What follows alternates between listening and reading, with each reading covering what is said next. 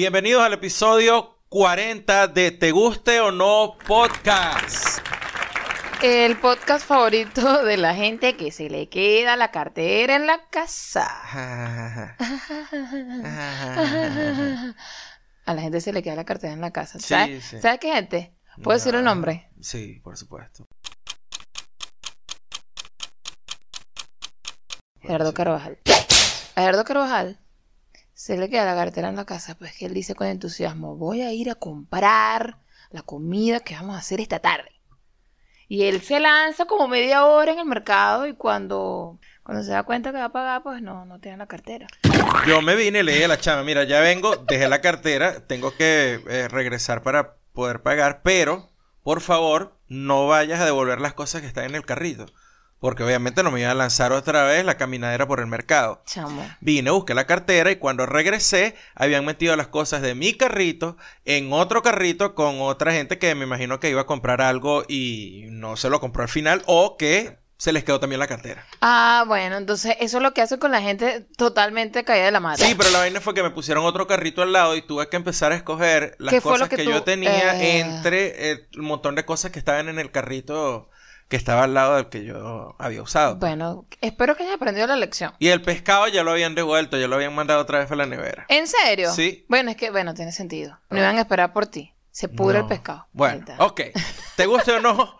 Podcast, episodio 40 del podcast favorito de Gerardo gente- Carvajal. de Gerardo Carvajal. Y la gente que dejó el carrito también ahí donde pusieron las cosas. las Seguramente. Esa gente está en caída de la mata que seguramente escucha esta, este, Sí. este podcast, seguramente en, en iVoox, donde más nos escuchan, o en Spotify, o en Audioboom. De repente tienen así como, bueno, les, les da por ahí y nos escuchan por YouTube, que ya ahí las vistas están cada vez más abajo, pero hay todavía gente que nos escucha por ahí. Claro, porque la gente está yendo a Spotify y a TuneIn y a Apple Podcasts Sí, a escucharnos exacto. por allí. Exacto, que Porque esa es la nota, pues Claro. es mucho más práctico hacerlo Exacto. por, esa- por esas plataformas. Ahora, yo les dije, si en YouTube llegamos a los 200 suscriptores, les lanzábamos un, un video podcast allá para que, para, para agradecerles, pues, de que se han suscrito al canal y que dejan comentarios, porque también la gente deja los comentarios por allá, así que está Sí, bien. Nosotros sí. estamos pendientes de todos lados. También estamos pendientes de que nos escriban por Instagram, arroba te gusta no Que es donde más mensajes ha dejado la gente. Sí, o bueno, si quieren también en Twitter, arroba te gusta no también. Y por allá tenemos un Facebook un poquito abandonado, pero está. Yo lo reconozco que el Facebook está abandonado porque yo ya casi yo no uso Facebook para nada. A veces, fíjate, la vaina estoy tan perdido de la mata, tan caído de la mata, perdón. Perdido de la mata y caído de la mata. Muy Tú no bien, sabes dónde está la mata y cuando la encuentras No, te caes. No, por eso siempre estoy mirando lejos de la mata, por fuera del perol. ¿Cómo es la vaina? No me acuerdo. Ok. Este.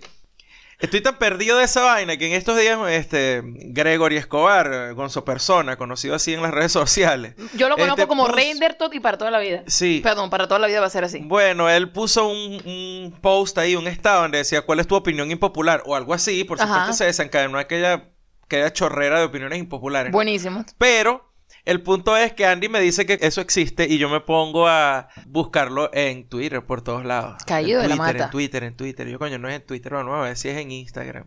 Nunca, jamás pensé que fuese en Facebook. Sí, o sea, ya te olvidaste de que eso existe. Coño, es que no sé, ya he descubierto una nueva manera de divertirme. Claro, siempre que llego a Facebook te encuentras con los memes y qué divertido es. Sí, ¿no? sí son. Pero eso es todo, ya no me, no me parece que no.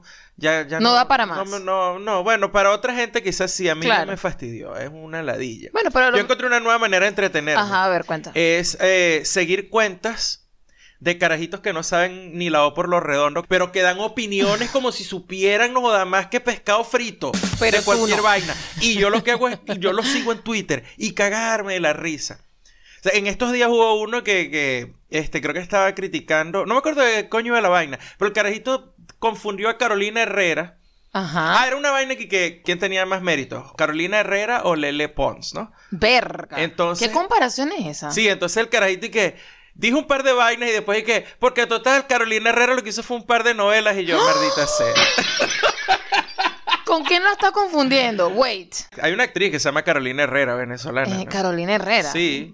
Eh, Astrid mierda. Carolina Herrera. Ah, ok, pero es que yo no la Pero es conozco. como- Astrid Carolina Herrera. Exactamente, Exacto. Es como Michael. Jordan, el jugador de baloncesto, y Michael B. Jordan, el, el Eso, malo de ok. Huatanga. ¿Cómo es que? de Huatanga.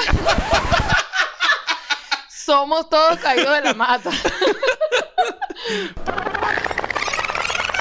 Wakanda. Wakanda. A chao. Michael Jordan y Michael B. Jordan. Eso está Astrid Carolina Herrera. Lo que pasa, creo yo, que es que cuando tú lo ves en Twitter o lo vas a escribir, no sabes de quién estás hablando. Claro. Porque Tienes es que Carolina hacer- Herrera, pero, pero- realmente es Carolina, Carolina Herrera. Herrera. Oh, por supuesto, por por supuesto. supuesto. Entonces tienes que comprender a la gente joven, Gerardo, coño. Pero me divierten, es divertidísimo. Yo lo sigo en Twitter y me cago de la risa con todas las barbaridades que dicen. Ya, ¿para qué? Para recharme con... Me tengo todos los días en la escuela. Pero eso es un clásico, eso es un clásico, reírse de la gente que no sabe una mierda. Así como es un No, clásico. no, pero ya va. Si la gente no sabe una mierda y son adultos, te da como... Te da como que, coño, vale, qué irresponsable eres tú con esa edad y diciendo estas vainas, ¿no? Tú Claro. estás muy viejo. Es el clásico, tú estás muy viejo para la gracia. Ok. Pero cuando son estos caraditos, porque a mí lo que me da risa es la seguridad con que aseveran las vainas. ¡No Claro, joda, pero es que- carajo! Bueno, ahí, Joda, si ahí tenemos un martillo chiste. le dan a la mesa, pa, pa, pa, como un juez, pero Claro. eh, me da risa, pues. Es mi nuevo entretenimiento, es mi nueva, es mi nueva, es mi nueva manera de entretenerme. Ahora, como decía, eso es un clásico, entretenerse así, como es un clásico beber Guinness, me parece. Sí, por eso hoy es el, el podcast 40 y decidí, no vale, vamos a irnos Exacto. con una que se consigue en todos lados. Eh, Ajá. Cuenta, Eh, pues. hoy tenemos, estamos presentando, Ajá. estoy tomando, como dice Jesús Redondo, mi querida Guinness. Tu querida Guinness. Mi querida Guinness, que es una cerveza que no es una cerveza artesanal. Porque Ujú. ustedes saben que esta, esta cervecería este, tiene muchos años y es industrial, pues, ¿no? La Guinness no es una cerveza artesanal. Pero que se hace con mucho amor. Hay mucha gente que, sobre todo venezolanos, que le tiene miedo a esta cerveza porque es negra, pues. Eso es contigo, primo Heiler. Sí, porque eso, ellos, uno, uno venezolano está acostumbrado a este tipo de cerveza. Claro. Pero tómenla, miren, no, no es una cerveza ni siquiera fuerte. O sea, es una cerveza que pasa. Claro, no te vas a caer a curda con Guinness, pero, pero está muy bien. Y sobre todo cuando estamos en este clima, sobre todo de otoño. Porque aunque es una cerveza, que es una stout, la que yo me estoy tomando hoy es la, la, la Guinness Stout. La de la lata, que es la que yo recomiendo porque es la que viene en- con nitrógeno, con la bolita de nitrógeno. Escuchen. O lo que llaman nitro, aquí Ahí, ahora. la bolita siempre es importante. Sí, cómo no. Ajá. Ok. Este, no le tengan miedo a la, a la Guinness. Cómprenla, se la sirven en un vaso, compren la nitro, no la de botella. No. No la de botella, porque real, realmente la nota es tomarse la que viene en lata con la pelotica de nitrógeno y después ustedes se la sirven y dejan un rato que decante todo, no se vayan a asustar, eso no va a explotar. y cuando ya esté completamente negra la cerveza abajo y arriba la crema, color crema, ahí es cuando se la toman. Es deliciosa. Es demasiado buena. Es deliciosa. Suavecita. Sí, sí, o sea, uno cree que, que es, que va a ser como muy pesada. De hecho, la, la, Pero no. la, la que teníamos allí de la semana pasada, y eso que es una brown ale, es mucho más fuerte que esta. la- Ah, el bueno, sabor. fíjate tú. Sí. Bueno. Pero bueno, esta semana, eh, para el episodio 40, entonces estamos con un clásico, que es la Guinness Stout Nitro. Salud. Y esta es la parte del podcast donde más o menos vamos echando el cuento de lo que hicimos, de lo que nos pasó o de lo que vimos en la semana, como si fuesen cosas muy interesantes. Exacto. Eh, y bueno, háblame de ti, Andy. Háblame de esta semana. Como que si a la gente le interesa eso. Bueno, mira. Mm, pero a qué le interesa, pues así. coño, vamos, Sácate una teta. No, no, no, yo no me voy a sacar tetas aquí. ¿Qué pasa? Hazme el favor, Gerardo. No, a ver, ¿qué pasó esta semana? Bueno, primero fue Halloween. El 31 fue Halloween. Eso fue el Miércoles. miércoles. Que sentí que el Halloween estuvo como ah, abajo. el- el- los ánimos estaban como. Como. No, no, no estaba como el año pasado. No, yo creo que esta gente alterna. Ellos Sí, van alternando. ¿verdad? Porque yo lo que he visto es que un Halloween hay un super hype. Ajá. Y, al- y la Navidad está como down. Y al año siguiente el Halloween está como down. Y la Navidad es el super hype. A lo mejor fue donde nosotros nos movimos. Bueno, Quizás pero es que a algún- dónde más. O sea, esas son las vainas que hay aquí. Quizás en otro lado de la ciudad a lo mejor estaban súper eh, hype y bueno, no sé. Pero nosotros fuimos para un sitio, fuimos a beber a un sitio. Fuimos un poquito tarde, pero igual había gente. Había gente disfrazada, gente bebiendo. Pero luego de allí nos fuimos como que, bueno, vamos a ver las casas decoradas de Halloween, que siempre es como chévere. de- Eso es lo nota, esa es la nota. Y ver a, la- a los chicos haciendo trick or treating, ya para esa hora estábamos como que, bueno, ya creo que la gente está en su casa. A las nueve y algo no iban a estar Sí. los chamos por ahí dando vueltas. Sí, pero, ok, ok. No están los chicos eh, haciendo trick or treating a esta hora, pero vamos a ver las casas, pues. Ok. No había casas. fue lo que hicimos. No había casas realmente No, no, había unos carajos que se pasaron de eficientes y cuando llegamos a la casa, que es una casa aquí que es legendaria, que decoran todos los años arrechísima. O sea, le ponen, gastan los billetes en la decoración. Sí. Y cuando llegamos allá, lo único que quedaba era lo de las ventanas. Esa gente había recogido todo el jardín, toda vaina, y yo, coño, ok, está bien, que hay que ser como que eficiente, ¿no? Pero, ¿cuál es el apuro, hermano? El apuro es que ya al día siguiente, Navidad, papá, empieza a poner tu mindset en Navidad. Esa, esa casa, ellos adornan en Navidad también. Lo que pasa Yo es que yo no paso por ahí, porque Sí. la que pasa por ahí eres tú cuando vas al trabajo. Yo sí, no. sí, sí lo adornan, pero no es tanta parafernalia como, como con Halloween. Que ellos se lanzan una de poner las máquinas de humo Ajá. y poner muchas lucecitas y calabacitas por todos lados. Sí tienen su, su adornito, pero no tanto como en Halloween. Yo vi que unas cuentas de unas muchachas que son tatuadoras aquí en, en Colombia, que ellas estaban, una de ellas que tiene hija, andaba con la hija haciendo trick or treating por un Ajá. sitio, pero de verdad, se sacaron un par de fotos y eran de la misma casa. Yo, coño, que era como que la única casa, pues que Sí. estaba así, yo no sé. Y nosotros dimos vueltas buscando una buena casa, tratando de encontrar la casa que vimos hace dos años, que era una alucinación. Es una vaina demasiado Nueva Orleans. Ahora entiendo que esa gente probablemente ni siquiera sean de aquí, a lo mejor venían de Nueva Orleans, porque de verdad que el estilo de la casa era una vaina como las que tú ves en los reportes de Halloween de Nueva Orleans. Pero no la conseguimos, o sea, no sé, esta- estuvo, No. estuvo este año súper down. Porque es- esa casa que tú estás diciendo queda en una de estas calles que son unos recovecos por allí, que Sí. no son las calles, que, que son calles a las que tú caes por casualidad Ajá. y después las quieres encontrar otra vez y no las vas a encontrar más perdiste. nunca, Sí. porque la vaina es por un lado una calle ciega y, y le entras al salirte mal de una redoma, una vaina así. Exacto. Y coño, Y es ¿cómo como que aquí? cómo llegué aquí. Sí, Exacto, ese. fue así. Sí. Y bueno, ¿qué otra cosa? Bueno, terminé el Linktober que les estuve comentando que estaban Muy bien, haciendo. aplausos para Andy.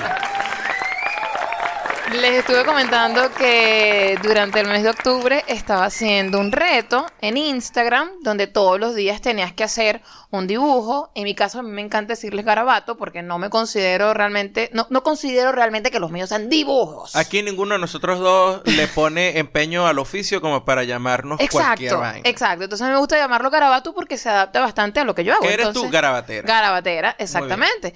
Y lo logré, hice garabatos durante 31 días, eficientemente. Muy bien. De repente no todos estuvieron como con, con la intención máxima allí, con un trazo perfecto, ni, ni, ni, ni que se veían tan, tan de pinga, pero este, lo logré. Y eso te trajo un cliente. Una, una persona interesada en, en, en, en las cosas que hago, sí, sí. Sí, sí, sí. Sí. Pero estuvo, chévere. estuvo bien y bueno. Yo eh, creo que ese trabajo que le estaban encargando a Andy, no creo que lo podamos llevar, porque de verdad que los dos le pusimos cabeza a cómo pudiéramos hacerlo, pero no, no nos dio. Yo No. la última idea que yo tuve fue echarle cemento al trabajo de Andy encima, porque eh, en- no sé, creo que me dijiste que la persona que te dijo algo era como que hacía No, quería- música trap o algo así, yo ¿no? no sé qué tipo de música es esa, Gerardo, te soy sincera. Yo creo que es trap. Bueno, no sé. O sea, y entonces estoy- Andy me dice, mira, pero me dice que, que quieren algo que está fino, pero que el diseño, que si puede hacer el diseño Algo más urbano. algo más urbano. Y a mí lo único que se me ocurrió fue echarle cemento. Sí. Y si necesitan que sea más urbano, pues será asfalto. Sí, exacto. No sé. Vaina No, mía, bueno, vamos, vamos a ver si se me ocurre algo con mis garabatos. Pero bueno, esa fue mi semana. Ah, y, epa, ya va. Ajá. Am, me enteré que hay una editorial que lanzó una versión feminista y con lenguaje Añade, ok, ok, ajá. Ya, ya va, espérate, déjame. Déjame poner la cerveza por allá. Bien para evitar accidentes. Ok, Me- continúa. Me, enteré que hay una editorial que lanzó una versión feminista y con lenguaje inclusivo del Principito. Oh, está bien. Bueno, yo No, eso, mira, te voy a decir, eso es una movida maestra de mercadotecnia. Claro. Porque todo intenso comprará su versión y... bueno, se va a llamar o se llama La Principesa.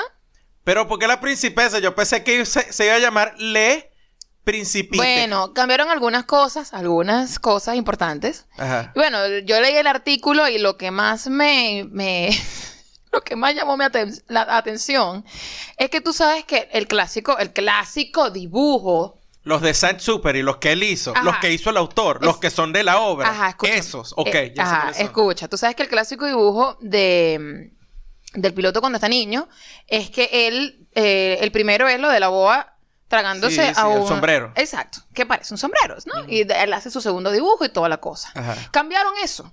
Ya no es una boa tragándose a un elefante. Es un volcán. Es un volcán. Es un volcán. Lo hicieron para que igual se viese como un sombrero, pero era como para evitar esta parte de que, no, esto es muy gráfico, violento y tal. La, la, la boa tragándose al elefante. Y que, ¿what?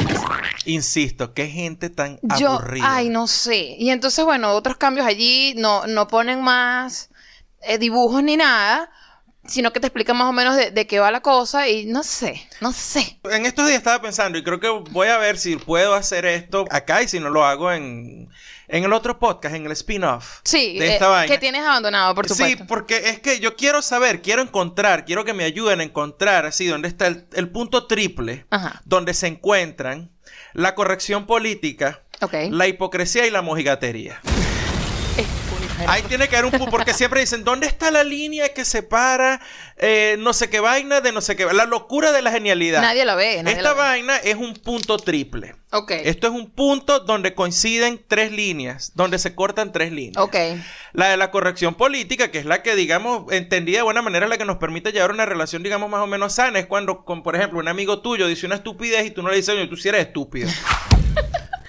Dices ¿Verdad? otra, dices otra cosa, pues. Dice otra cosa o, te ríes y que, ay, y piensas, "Verga, qué bola". Pero ya, pues, o sea, La- o la dejo in- pasar, la es dejo pasar. innecesario este tipo de comentarios en pro de mantener relaciones con la mayoría de las personas. Claro. Eso se llama tolerancia. Ajá. Ah, también le dice corrección política. Ok. Ujú. Pero entonces viene la otra, que es la de la mojigatería, y viene la otra, que es la de la hipocresía. Ok. Entonces, bueno, yo quisiera, voy a, estoy tratando de ver dónde se encuentran esas tres líneas.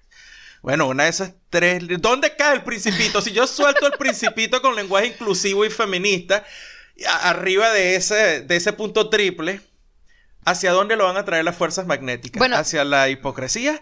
¿Hacia la mojigatería? ¿Hacia la corrección política? Te voy a poner una adivinanza. Probablemente la lo adivines rapidito. Ajá. Sí, ya se lo va a editar una editorial argentina. Eso, Por supuesto, pero amigo mira. mío. Pero que se cae, por favor. Por favor, Es- eso es un mango podrido. Tú le, le Este pegas la brisa y se es cae. perfecto para charades. Por supuesto. Sobre todo yo, que me encantan los charades. Exacto, sobre todo tú. No, vale, pero tú, tú empezaste a echar el cuento. O sea, esta es una editorial argentina, pero de aquí a. Nueva York y de vuelta de rodillas. Esta es una editorial argentina, porque sí. Háblame de ti, Gerardo. Ah, a ver. No sé, mira, creo que lo más curioso que me pasó esta semana, por primera vez Andy y yo nos uniformamos. Nos uniformamos, claro. Sí, y fue precisamente para Halloween, porque eh, nosotros siempre hemos visto parejas que comparten, este, salen por allí y comparten, qué sé yo, como si fueran morochos, pues, ¿no? ¿Sabes cuando la mamá viste a los morochos y le compra la misma braguita? Es tradición, pues, o sea, nada, porque son morochos y les ponen la ropa es, igualita. es una cosa para que la gente diga, ay, pero qué cuchi. Es que son morochos y, Y está ya. fino, está chévere, pero entonces cuando yo veo que eso a veces pasa con gente grande, es como que... Es como que weird. Sí. Eh, pero bueno, esto era Halloween y, y es Era un una- disfraz, pues. Era una manera de burlarse de eso. un disfraz. Coño, por favor. Claro. O sea, y además, entiéndanlo. Y además que le dijeron, coño, si vamos a hacer esta vaina, vamos a hacerlo como es. pues". Exactamente. Entonces nos compramos las franelas de Halloween, las, las ediciones de franelas de Halloween de Pearl Jam de este año. Y eh, eso fue lo que nos pusimos. Pues. Es una Los cosa. dos cargamos una, la franela de Halloween de Pearl Jam. una cosa que daba miedo. Sí. Sí. Fue una experiencia totalmente nueva para mí. Exactamente. Fue increíble. No, pero tú sabes, no es tan nueva, Gerardo. Acá a nosotros lo que nos pasa es que a veces yo salgo a vestirme de un lado, tú sales que te estás vistiendo en otro lado aquí en el apartamento y cuando nos damos cuenta los dos cargamos una franela de cuadros verdes. Epa, o, con los, o con los mismos tonos, O pues, o sea, en, la- en los mismos espectros de color. Porque tampoco es tan difícil porque tú no es que te vistes como Madonna Mm. en los 80 ¿no? o Cindy Lauper. ¿Cómo es eso? Con los colores tridentes. Exacto. Ah. Eh, de verdad, tú no te vistes A así, tú no pareces da- un alebrije. A veces me... Ok. A, a veces me da por ahí con los colores estridentes, pero no es todo el tiempo. No, pero tú no tienes una chaqueta verde manzana. No, pero, ¿Verdad? pero, pero tengo franelas verde en cambio, yo sí manzana. tengo unos zapatos verde manzana. Sí, exacto. Nunca te has puesto la chaqueta verde tú, la franela verde manzana tú con los zapatos. No, no, ok. No, no. Bueno, pero ¿qué, qué tenemos? tenemos que decir franelas negras, franelas blancas, franelas marrones. Eh, ya, chaquetas negras, chaquetas- chaquetas marrones, creo- chaquetas sí, verdes. sí. Y entonces vamos, va más o menos por ahí. pues. Sí, sí. Entonces por eso creo yo que, que coincidimos. No, y lo- que hay una gran gama de colores. No, pero, pero hemos coincidido cuando eh, nos hemos puesto cosas, eh, franelas o, o suéteres con, con rayas. Sí tenemos franelas de colores similares, pero ¿cuántas franelas o, o ropa en realidad tenemos con rayas? No son muchas. No son muchas, pero resulta que las que tenemos son de, son seasonal, son de Exacto. temporada, porque porque las que tengo yo de raya son los suéteres manga larga. ¿Y quién coño se va a poner un suéter manga larga aquí en Colombia en verano No, un o a loco. final de la primavera Un con loco. 38 grados? Nadie. Un- una gente como la de hoy. Una gente como la de hoy. Coño, sí que desagradable. Fuimos hoy a hacer brunch y si vieron las historias se dieron que dar cuenta. Aquí, aquí llegó el otoño ya en forma, entonces el, el- el clima está sabroso. Pues amanece no, ex- no, no helado, pues, pero amanece con una temperatura agradable, unos 14, 15 grados. Bien sabroso. Bien sabroso. Entonces nos fuimos a un restaurante allá a hacer brunch en, en la terraza. Súper gringos. Y tuvimos que quedarnos, bueno, mentira, tuvimos que quedarnos, no, cuando llegamos nos querían sentar del lado adentro y esta vaina parecía un, un invernadero. Es tal cual un invernadero. O sea, era... eh, Estaba todo envuelto con, con un plástico horrible. Plástico, sí, una- como unas cortinas de plástico Exacto. gruesas que utilizan... Eso es plástico aislante. Ajá. Y entonces una calefacción puesta que son unos radiadores que están en el techo. Y son como esas vainas que ustedes saben, la- la- las vainas estas que utilizan para cocinar la carne, el pollo, lo que llevan la- las chaguarmas. Eh, eh, eh, son como Exacto. unos. Sí, el pollo en brasa. El pollo en Son como unos brasa. asadores, pues. Entonces, literalmente adentro te estás asando. Exacto. No es paja, o sea, te estás asando. Exacto. El calor está arriba de ti, radiando desde esa vaina. Y bueno, nos, nos fuimos a sentar afuera, donde estaba realmente fresco, que era la nota de salir, porque estaba fresco. Epa. No para esa vaina. Nos sentamos en las mesas que nos asignaron ahí adentro del... Del local, adentro del, local. del espacio infernal. Y yo le digo a Gerardo, pero uno para afuera. O sea, ya, pregúntale al chamo si uno puede para afuera. No hay nadie afuera. Exacto. Y la nos están sentando aquí porque la gente cree que está haciendo mucho frío. No está haciendo frío. Está haciendo frío un coño, está haciendo 14 grados y Estaba sol. delicioso y por eso precisamente salimos, coño. Yo no quiero llegar a un sitio Claro. a asarme. Entonces, bueno, nada, preguntamos y nos fuimos para a, a las mesitas de afuera. Pero la gente se estaba asando adentro. Después, después llegaron, llegaron otras personas, pues, y, y se empezaron a sentar afuera. Pero no, no, no, qué ladilla. Eso es un peo aquí. Aquí la gente, aquí en esta ciudad, yo no sé cómo será en otros lados, pero aquí en esta ciudad la gente se la pasa quejándose todo el año del puto calor que hace aquí. Sí. Y es cierto, o sea, aquí hace un calor tipo maracucho. Es húmedo, súper caluroso, Sí. cerca de los 40, con una humedad altísima. es, es, es- es asfixiante. Sí. Pero entonces cuando el clima mejora, se quieren es meter dentro de una vaina con una calefacción encima. Está- Están locos. Coño, verga, de ese que no sé, extrañan que les dé violín, una vaina así. Qué asco. Yo no entiendo, no sé, no sé. Bueno. Bueno, X. Eh, por eso fue hoy. ¿Qué otra cosa me pasó esta semana? Me, me llamaron de un concesionario, Ajá. Toyota, Ajá. porque nosotros por fin terminamos de pagar nuestros carros por allá en agosto, ¿te acuerdas? Finally. Ajá. Pero la gente a la que le pagamos los carros se estaban haciendo los locos con la reserva de dominio. Hashtag gringadas. Hashtag, ha- hashtag eh, this is legal, but is a... No me acuerdo cómo fue que dijo el carajo. Sí, sí. Eh, Lamento decirte que esto es legal esto es en este país. Exacto. Exacto. Entonces, bueno, yo mandé mi angry mail a la gente de... Gerardo ha aprendido mucho eh, Sí, en sí, Estados tú- los gringos solamente entienden y reaccionan cuando tú les hablas arrecho y cortico. Exacto. Exactamente. Ese- y- Arrecho y- y cortico. sí, y, co- y con una vaina que por ahí tenga un hint de si no mueves el culo te demando. Exactamente. Exacto. Tienes que Entonces tener yo mandé ahí- mi angry mail donde decía, mira, este, yo no solamente quiero mi reserva de dominio de los vehículos, exijo. sino que la exijo y tengo derecho a tenerlas. Exacto. Así mismo. Y cuando ya tú les dices, I'm entitled to this, Exacto. eso que ellos saben inmediatamente que lo que viene después de eso es una carta de un abogado, pues, Ah, que es lo que les va a llegar, no les va a llegar otra no, vaina. no me, no me esté dando ahí Ajá. por ahí. Bueno, me habían dicho ya que a las dos o tres semanas me iba a llegar la reserva de dominio, pero han pasado dos meses y no llega un coño. Mira, papá, ¿qué pasa con mi... ¿Dónde están mis papeles? Te estás haciendo loco. ¿Mueve ese culo o te lo voy a quemar? Ah, bueno. Así mismo. Entonces mandaron la reserva de dominio y eso al mandar la reserva de dominio ellos tienen que avisarle a todo el mundo, incluso a la gente a, la- a las fábricas de automóviles. ¿Y por qué? Porque tu carro tiene un número que se llama VIN, número VIN, que es un número exclusivo de que tiene cada carro. Ajá. Y eso está registrado quién tiene el carro y todo esto, porque tú sabes que aquí la, la atención al cliente es una vaina seria. Sí, Entonces, sí, si sí. hay un recall por alguna vaina en los airbags o lo que sea, Mm. la persona que tiene el carro tiene que ser notificada por la fábrica. Ok. De que tiene que llevar, como me pasó a mí.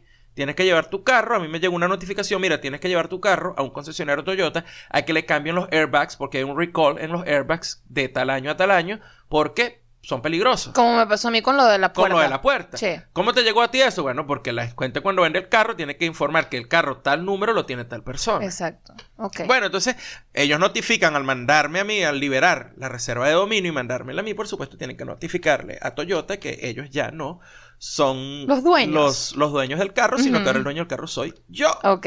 Ah, bueno, yo recibo la reserva de dominio aquí y a los dos días me llaman del concesionario Toyota ofreciéndome un carro. Y yo, coño, esta gente sí es arrecha. Esta gente es rápida. Mira, hermanito, tengo cuatro años pagando el puto carro. No me quiero meter en, en otra deuda ahorita. Mm, mm. Porque así es que viven los gringos. Claro, los gringos esa- viven esa es de cosa. deuda en deuda. Sí. Es la única manera que, que tienen, es la única manera que, que con la que viven, Sí. porque el número, ese número que le llaman aquí el que tu crédito, es una vaina impresionante. O sea, eso, eso determina tu vida en todos los ámbitos.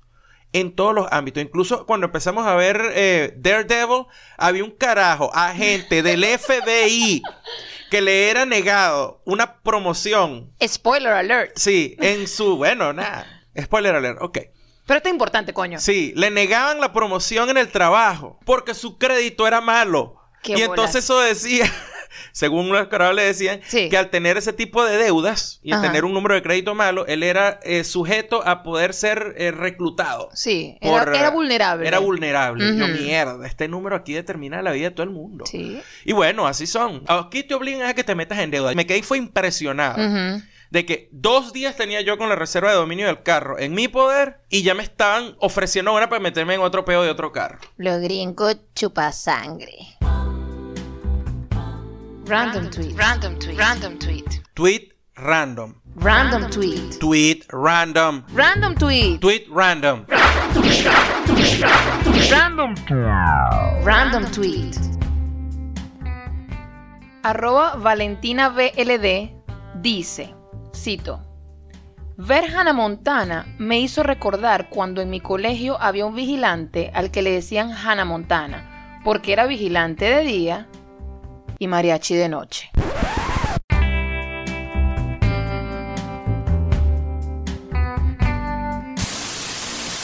Yo en este momento, Andy, necesito que Ajá. hagas significativo ese tweet random para mí, porque yo no entendí un carajo. ¿Qué es lo que no entendiste? ¿Quién es No entendí por qué le decían al señor Hannah Montana y qué coño tiene que ver eso con que el señor era vigilante de día y mariachi de noche. Coño, ¿Qué coño porque es? Hannah Montana, tú ya va, pues, ya va, un momento. Ajá. Pero sabes qué es Hannah Montana. o Si sea, te digo- Hannah Montana era Hilary Duff. Eso es lo único que yo sé. ¿No era Hilary Duff? Era Miley Cyrus. Mierda, no sé nada. Cuando era una chamita. Hizo- Era Miley Cyrus antes de hacerse los, los dos Sí, moños esos aquí. exacto. Y venía el culo flácido. Era una niña preciosa con su cabello como color castaño oscuro, largo. Ella ¿Y ¿Quién hizo. coño era Hilary Duff entonces? Hilary Duff era una catirita. No, ¿qué personaje? Mierda. Ah, sí, porque ella también tenía. O, o sea, ella también estuvo en una serie, no recuerdo cuál. Pero sí, Hilary Duff también estuvo en una serie juvenil, no recuerdo el nombre. que no es Sabrina. No, esa es otra gente. Ok. Verga, es que todas las carajitas eran iguales y era una, estás una me- confundiendo muy, muy mal. Ok, Iván, vamos a limitarnos al contexto del tweet. ¿Y por qué al señor Le decían. vigilante de día y mariachi de noche le decían Ana Montana? ¿Por Porque, yo- bueno, yo nunca vi Hannah Montana. Mira, esto no, esto no es jodiendo. Yo de pana. Esto no, no- esto no es No, que no, vamos a cuadrar que tú no sabes. No.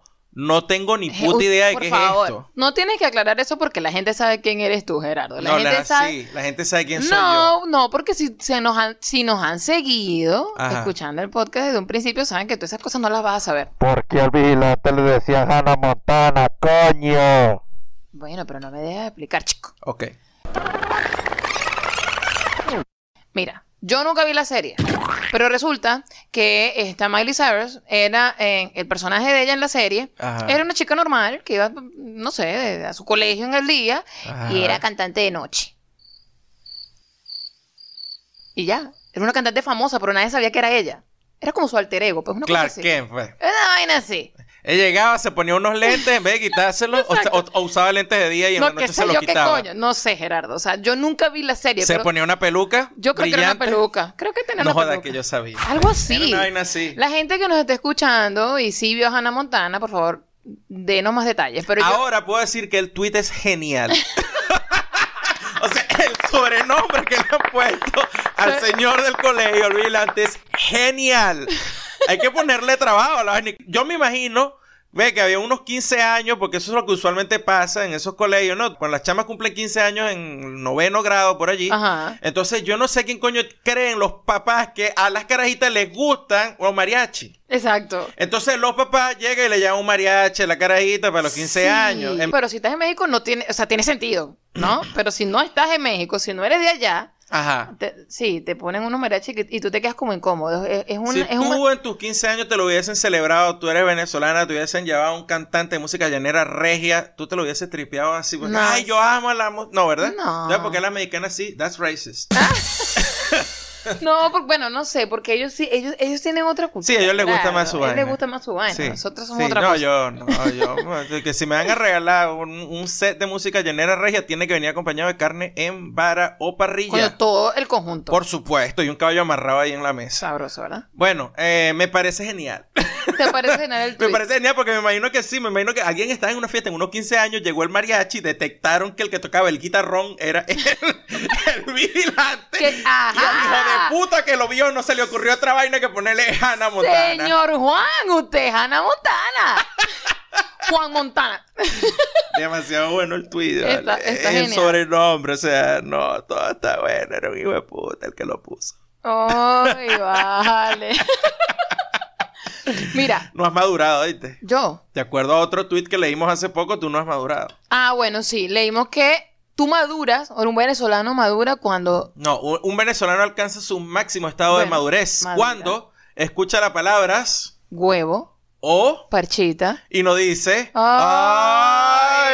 ¡Ay! Si no lo haces, tú dices, chamo, ya soy un señor bastante respetado. Ya, no, ya por estas cosas no voy a ser tan niño. Sí, eso bueno, Más. puede extrapolarse básicamente a que un venezolano ha de- alcanzado su máximo nivel de madurez cuando no anda cazando chinazos, pues. Exacto. Por eso es que yo creo que yo, no, me, me to- me falta mucho para llegar a eso. Coño, que un vacilón tripidazo un Coño, chinazo. por supuesto. Ese momento que tú te volteas, ¡ay, papá! Y la gente a veces no entiende que, ¿pero qué dije? No, no. O sea, coño, lo que dije fue que esto está como, eh, está como durito. Coño, pero por favor, eso es un chinazo perfecto. Claro. Pero bueno, esas son cosas que uno hace cuando está chamo. Y a lo mejor ya más grande tú dices, no, ya, ya yo no voy por ahí. Sí, a veces dice, ay, yo no soy un coño ya, porque te parecen vainas de chamo y uno va perdiendo ese tipo de, como, digamos, ese, el gustico por ese tipo de reacciones o por Sí. ciertas vainas. Uno pierde un montón de vainas, de gusto por un montón de cosas eh, que le gustaban cuando era chamo y ya después como que no lo haces más, pues. Exactamente. Yo, y yo, mira, fíjate, nos, yo haciendo el Inktober este, el mes de octubre, me di cuenta de que, primero me, me encanta el garabatear. O sea, yo, yo lo estaba haciendo como por, bueno, esto, Ajá. esto es súper chévere para despejar la mente y todo. Pero el haberlo hecho así tan constante, yo dije, oye, yo creo que sí puedo de repente ponerme como más responsable con esto. y Había tal. que hacerlo todos los días. Sí, todos los días sí. había que publicar algo. Sí, pero, pero Y yo... no cualquier vaina, te decían qué coño, ¿no? Sí, bueno, claro. O sea, si tú querías ir por ahí, por esa directriz. Otra gente dijo, no, sabes que yo, voy a- yo voy a garabatear o dibujar lo que me dé la gana. Ah, ok. Pero yo decidí como ir por las directrices que ellos plantearon Bueno, eres allí. maestra, pues. Exacto. Exacto. Necesito direcciones. Y no, y que no hay una vaina que un maestro le dé más arrechera que explique qué coño es lo que hay que hacer y después te digan, hay que, hay que hacer esto, Sí. coño, ¿qué te dije, muchacho, el coño? ¿Qué te dije? ¿Qué te dije? Hay di- ¿qué, ¿Qué hay que hacer? ¿Leíste las instrucciones? No, léelas, coño. Bueno, fíjate, pero una, una persona, una, una amiga que me dice, "Ay, qué fastidio, o sea, hay que seguir las direcciones, pero ¿para qué? O sea, uno, uno no debería, cuando se trata de creatividad, que te estén diciendo para dónde agarrar. O sea, eh, la creatividad debe ser libre y que la gente pues haga lo que, lo que le nace, lo que le inspire y todo eso. Y eso me hizo, me hizo pensar en, en- en- el hecho de que hay veces que hay inspiraciones o, o esta, estas ganas de hacer cosas que antes tenías y pues ahora es como que se han disminuido, ¿sabes? Un pelín. ¿Las ganas o la, la energía para La hacer las cosas? Pueden ser la, ambas, pueden ser la ambas. inspiración. Pu- pueden ser ambas. En mi caso, por ejemplo, ahorita estoy como muy pegada con lo- los garabatos y todo. Pero antes yo estaba súper pegada en, en- en escribir poesía y en hacerlo lo más, lo más regular que podía, pues. Y ya no sé, no, no me sale a veces, a veces sí, a veces no, no, no, no tengo esa misma determinación, ese, o esas cosquillitas que me dan como que tengo una idea para un garabato, lo quiero hacer ya. Eso me pasaba con la poesía, era como que necesito escribir porque esto, esto no lo puedo dejar pasar. Me está pasando eso y con Inktober me di cuenta de eso. Y no sé si es, como estábamos hablando, de que cosas cuando tienes cierta edad, cuando estás más joven, que, que, que están allí, que están ahí presentes, no sé si es por la edad, no sé si es por lo que está pasando a tu alrededor, no sé qué será. Pero cuando estás joven hay como ciertas cosas que, que, que están revoloteando allí, que necesitas dejarlas salir, dejarlas, de- tienes que soltarlas. Y ya cuando estás más, más grande, estás Ajá. más adulto, esa misma energía o esa misma, mm, ese mismo estado creativo no está. Yo creo que es- pasa una vaina, a ver si lo puedo, a ver si cómo explico esto. Desde lo que me pasa a mí. A ver. Ok, sencillamente yo creo que disminuye la intensidad con la que vives. Eso, me- eso suena triste, pero es así. Bueno, Dismi- disminuye, disminuye que jode Sí, la intensidad tiene- con la que vives, ¿no? Sí, porque un adolescente es bastante intenso. Pero bueno, hay, diferentes maneras de canalizar las cosas, pero yo ni siquiera Claro. me atrevería a decir que de la parte de adolescente, sino es cuando tú estás, mira, estás en los 19, la primera mitad de los 20, y yo creo que andas así como súper alebrestado, incluso cuando estás en, llegando a los 30, 28, 20 y pico, que ya tienes un poco más de madurez Ujú. en, en las cosas que piensas, en, las manera, en la manera de ver las cosas, Ajá. y si tú te inclinas por la parte artística, pues es cuando creo yo que tienes un periodo de producción bastante, bastante, bastante prolífico. Exacto. O sea, a lo mejor la calidad no es la mejor, pero es intenso. Exacto. Es usualmente, por, por ejemplo, en mi opinión y en, en- en mi- a mi parecer es el donde se producen los trabajos más impactantes de los artistas, de la gente que, que se dedica a la parte que sea, si es pintura, si es, es, eh, escritura, si es música, es cuando se producen los, los productos más intensos de su creación, es lo que me parece a mí. Sí. Y es lo que me pasó a mí también, yo no... Yo no soy escritor, yo no soy No, poeta. tampoco, Yo sencillamente eh, esa era mi manera de lidiar con las cosas, así como hay gente que la manera era salir emborracharse, rumbear hasta las 5 de la mañana, volverse mierda. Y extrañan Y eso. extrañan eso, eh, o sea, ah, ya no lo puedo hacer, bueno, sí, además de la factura de la parte física, no, Claro. que no lo puedes hacer porque Claro. estás muriéndote. Claro. La gente pierde el interés y que, eh, típico que lo ves siempre en las redes sociales, y que Sí. antes, eh, si no tenía planes el sábado por la noche, tal vaina. Ahora, este, cuando los cancelan, eh, celebro y me quedo viendo películas y tal. Es, una es un bajón en la, Es un en la bajón. intensidad con la que se vive. Oye, pero, pero cuando tú de repente lo, lo, lo identificas, que es lo que me está pasando ahorita, o sea, yo estoy, yo estoy clara en que eso está pasando. Ajá. Yo estoy clara en que, en que las cosas que me movían antes son diferentes a las de ahora. Eso, eso, está, eso está claro en mi mente. Pero yo digo, ¿qué puedo hacer como para retomar de repente ese estado eufórico en el que yo estaba? Pero ahí, yo- ahí viene el problema, o sea, eh, no es un estado ni siquiera eufórico. Yo creo que, bueno, en, en lo que va pasando es que te vas ocupando de otras cosas. Claro. Y la adultez el- es así. Sí, te, te vas ocupando de otras Claro. cosas e irremediablemente entras en, en- en ese juego de engranajes donde te mueves o, o te trituran, pues. Eh, exacto, Y eso no- es todo. no, o sea, yo creo que cuando todos caemos ahí y entonces algunos tratamos de mantenernos, pero en mi caso me he vuelto más privado en, ci- en ciertas cosas. Parece mentira, o sea, no, porque tienes Instagram, sí, pero para mí eso es joda. Ok. O sea, yo, yo viví una época muy intensa donde, obvio, obviamente, o sea, por ser esta generación que le llaman Senial, que no son ni generación X ni millennials, Ajá. yo viví, sí, el auge del Internet, pero cuando el Internet, digamos, así como lo viven los carajitos ahorita, no, eso yo lo vine a ver cuando yo tenía veintipico de años, casi 30. Ok. ¿Ves?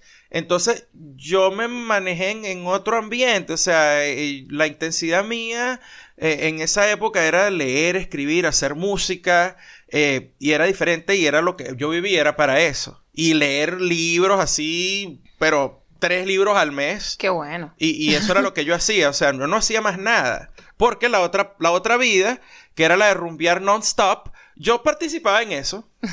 ¿En serio? ¿En serio? Sí. Pero no, no como... Pero no era...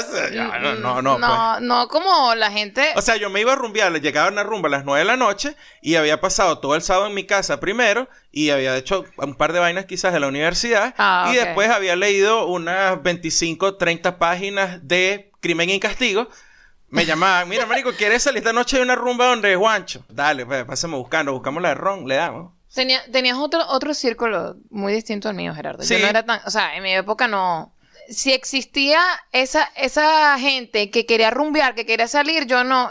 Yo era, era una niña sometida en mi casa. O sea, yo no iba a salir a eso. Bueno.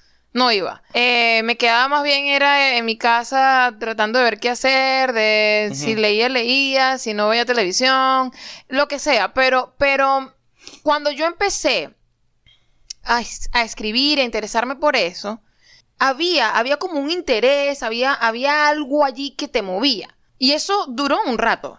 Y después como que es lo que tú dices, o sea, ya mm, obviamente vas, vas, vas viviendo, vas viendo otras cosas, te tienes que ir moviendo porque la vida va pasando y Claro. te tienes que adaptar, te tienes que montar, como dices tú, te tienes que montar en ese caballo rápido Claro.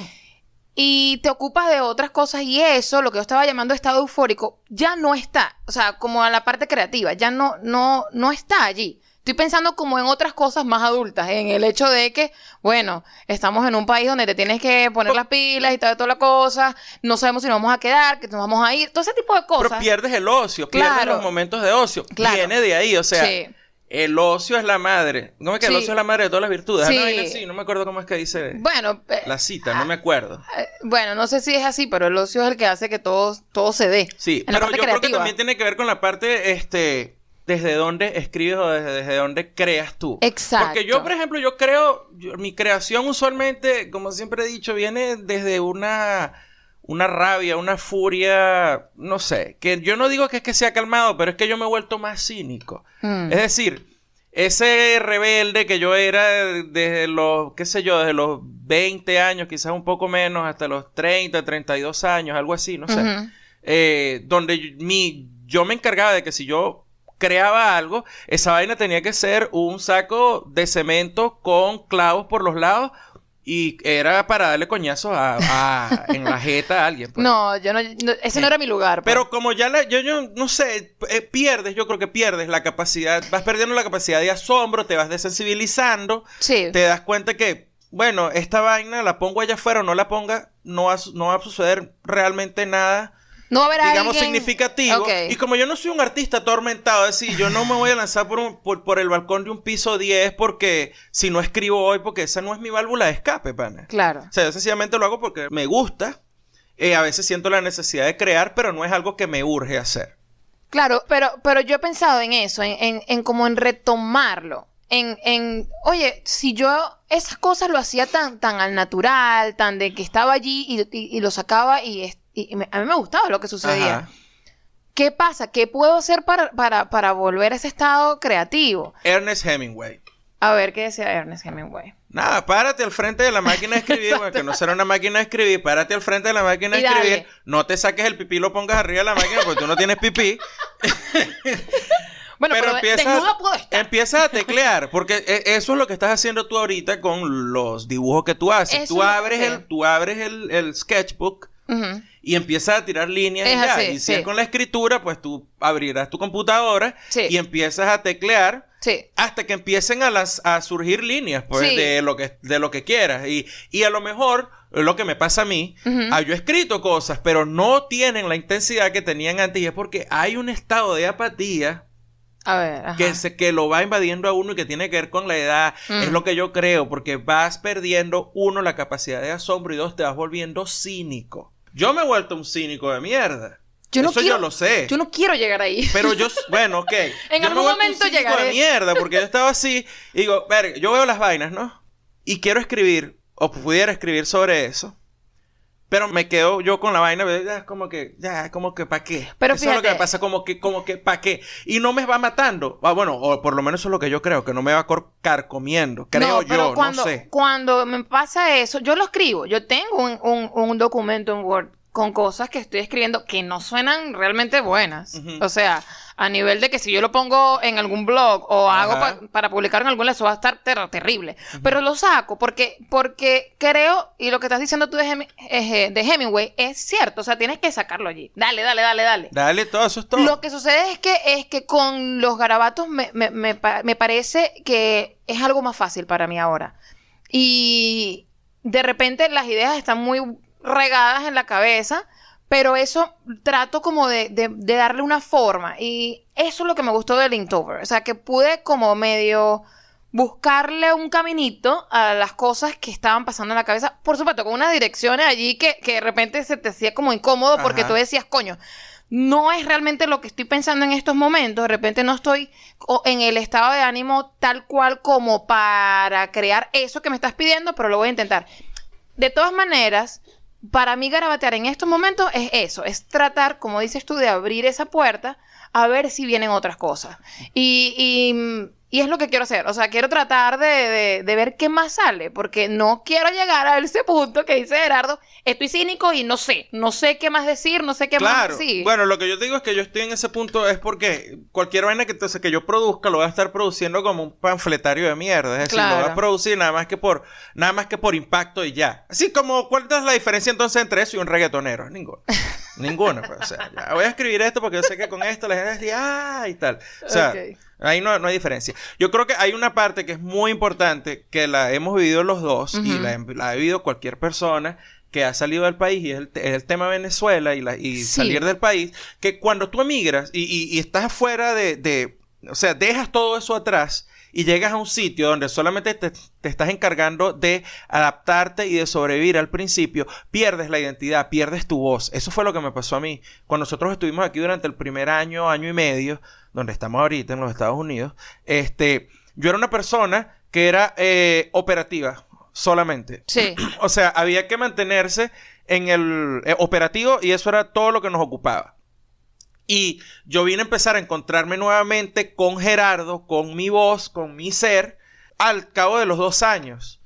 Y entonces empecé, bueno, a escribir otras vainas, empecé a tocar mi guitarra, porque me prestaron una guitarra en la escuela, que yo ni guitarra tocaba cuando llegué aquí a los Estados Unidos. O sea, yo no, yo estaba, yo era totalmente abandonado, o sea, y eso te pasó a ti también. O sea, nosotros lo que hacíamos era, era ir al trabajo, venir, había que sobrevivir, eso era todo. No había tiempo para más nada. Es verdad.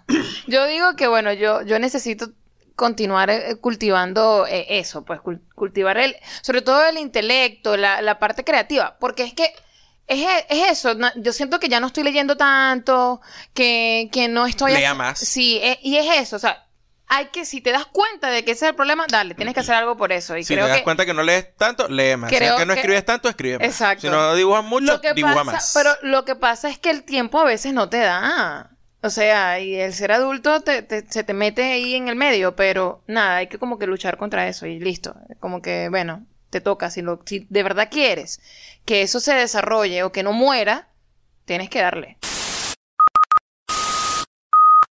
Llegó el momento de dar las recomendaciones. Bueno. Recomendaciones. recomendaciones. Vamos, vamos para la... no.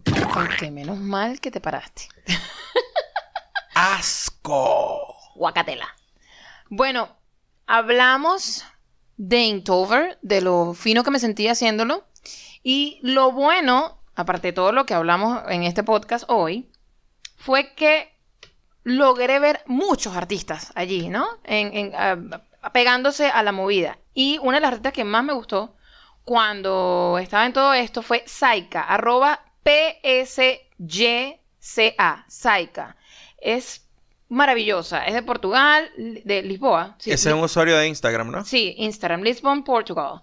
Em, su arte, ella misma lo describe como Dark Mind, Colorful Heart. Colorful Heart. Es decir, mente oscura, pero un corazón colorido. Y es así. Su arte, eh, al entrar al Instagram se van a dar cuenta que es, es una mezcla de, de un arte como, wow, esto es psicodélico, pero con bastante oscuridad, bastante, bastante mm, cosas súper, no, no vamos a decir macabras, pero bastante que da miedito, ¿no? Tipo Pink Floyd. Eh, es, es como una cosa así. Es como Pink Floyd. Hay- Eso es lo que me estás Eh, describiendo. tiene, tiene, su- vamos a decir que los personajes o, o- o lo que ella se, se, se inclina a dibujar son gatos con una cara como un poco Creepy. creepy, con calaveras, eh, esto de, de tener máscaras, el, el- el- abrir la cara y eh, tener algo dentro, que es, qué sé yo, las calaveras o un gato. Es- o sea, tienen que ver el arte donde no nada más hace cosas coloridas, sino también cosas bastante oscuras. Está muy bien, me encanta Saika y quiero que vayan a ver su arte, está muy bonito. Esa es mi recomendación. Yo les voy a recomendar una película que no es nueva, está en Netflix, es del año 2009. Es decir, que tiene casi 10 años la película. Ajá. La protagoniza Viggo Mortensen, Charlize Theron y. Cody Smith McPhee. Y la película se titula The Road. No sé cuál es el título en español, pero en inglés es The Road. Y es una película muy buena. Es una película eh, post-apocalíptica. Hay un- la típica historia, mira, hay un, hay un peo, un apocalipsis, no sé de qué coño. No sé si es nuclear, parece ser algo nuclear, ¿no? Sí. Y entonces, eh, el papá, que es Viggo Mor- Mortensen, y el chamito, que es Cody Smith, eh, se, se lanzan en un, en un viaje, pues, para tratar de llegar al, al mar. Porque es la única manera, el único chance que tienen de sobrevivir. Y eso es lo, que, lo único que les voy a decir. La película es ah, brutal, es arrechísima. Es llegué a ella otra vez porque hace poco, creo que hace un par de días, en, típico en el grupo de WhatsApp de los primos que uno tiene, alguien preguntó, recomiéndame una película de tal para ver. Y yo vi el mensaje y le dije, coño, ¿Te acordaste? me acordé de esa película porque dije, coño, quiero, man, no, no voy a recomendar una película de esas medio rara que veo yo. ¿Verdad? Medio Este. Bueno, que, que veía yo hace tiempo porque yo he bajado un poco la intensidad y ahora nada, vamos a ver Avenger. ¿Cuál es el pedo? Tranquilo. Ay, sí, cualquiera cae. que Sí, sí. Ok. Bueno. A ver, vamos Bueno, con los... ya va, Ah, espérate un momento. Entonces ya Ah, va. perdón, ya va. perdón, páralo ahí. Vale. Recomendación: The Road con Viggo Mortensen, Charlize Theron y Cody Smith McPhee. Está en Netflix o, bueno, no sé, en cualquier otra plataforma que ustedes la consigan por ahí. Esa es mi recomendación. Perfecto, ahora sí. A ver, comentarios. Eh, M. Misery, mejor conocida como Lola Molina Muñoz, dice, a ver, Gerardo, esto está dejado en Instagram. Ok. A ver, Gerardo, para próximos conciertos, llévate una petaca. Nosotros estuvimos allí en julio y no recuerdo que la cerveza fuera tan cara, pero yo cada día olvido más cosas y eso tampoco es un dato relevante. Por otro lado, tengo el corazón dividido con todo esto de que ahora todo molesta. ¿Dónde está la delgada línea entre la libertad de expresión y el respeto a los colectivos minoritarios? Ni idea. Me jode que quiten a Apu, pero también me jode que se metan con la pobre Miss España, aunque yo también me río con los chistes. Reírse con un chiste no es ser mala persona. Perdón que mezcle dos episodios. Mala persona es hacer la vida imposible a alguien por su raza, género, lugar de procedencia o condición sexual. Riámonos, pero no jodamos al prójimo. Sería mi resumen. Un beso a los dos. Eso es todo. Claro. A mí me parece que eso es todo el punto. Exactamente. O sea, es más, de más, es más, de hecho por ahí vi un- una caricatura donde ponían a los personajes de los Simpsons y me acordé de The Giver. Ajá. Ponían a los personajes de los Simpsons, Simpsons todos eran, todos eran grises, no tenían rasgos faciales, no tenían absolutamente nada. Ujú. O sea, eran totalmente neutros y por ser neutros no había ningún tipo de identidad, ¿no? Entonces, yo realmente ese punto, me- ya yo lo dije, a mí me aburre. Sí. Me parece que esta gente es, eh, hay una partida de mojigatos por ahí por la vida. Y bueno, cuando les toca el reality check, que no es lo de la gente, no es que la gente malvada tenga razón, o que la gente mala, o coño de madre, hija de puta, tenga No. la razón. Pero, hey, existen. Y te los vas a encontrar por ahí. Y cuando tú les vayas a sacar tu banderita de eso no es justo, te van a pintar una paloma, es decir, te van a sacar el dedo al medio y te lo van a decir, métete tu justo por el culo, porque a mí eso no me interesa. Y te van a joder. Y si, y si has sido criado o te has levantado en un ambiente donde lo injusto no debería ocurrir y tú con una protesta, una vaina, crees que ya la gente tiene que parar de hacer esas vainas, entonces, y eso no pasa, bueno, agarra tu trauma, pues. Ahí Gerardo lanzó una mini recomendación de Giver. Es un libro que tiene una película, así que si la pueden conseguir por allí. Netflix la tenía, pero ya creo que la quitó. No sé. Pero búsquenla por ahí de Giver. Es una buena Claro, referencia. Claro, Sí. ese- ese- eso los va a llevar al punto donde, mire, si seguimos por este caminito, Eh, Eso va a pasar. pendejito, Sí. Vamos a llegar a este punto. Sí, ¿Oyeron? Sí. A ver, tenemos otro comentario. Tenemos otro comentario y es de Oscar Reyes que nos dice: Cuando escuché esa parte del cuento del hot dog frío, ¿cómo me morí de la risa? la gente. sí, vale. muchachos, me reí de su tragedia culinaria. Qué desastre. Pero yo. vieron a Metallica en vivo, así que diría que valió la pena. Sí, sí, sí. Esa es una gente bastante pendiente de nosotros por las historias de Instagram. Esto fue un comentario dejado en las historias, así que nos pueden dejar también comentarios por las historias, donde sea, muchachos. Estamos en arroba te gusta no en Instagram, arroba te gusta no en Twitter, estamos en iVoox, Audioboom, Spotify, YouTube, TuneIn, Apple Podcasts. Y en todos en esos sitios somos Claro. Te guste o no podcast. Vayan, nos consiguen, nos dejan comentarios, nos dejan odio si quieren, nosotros, nosotros podemos con eso.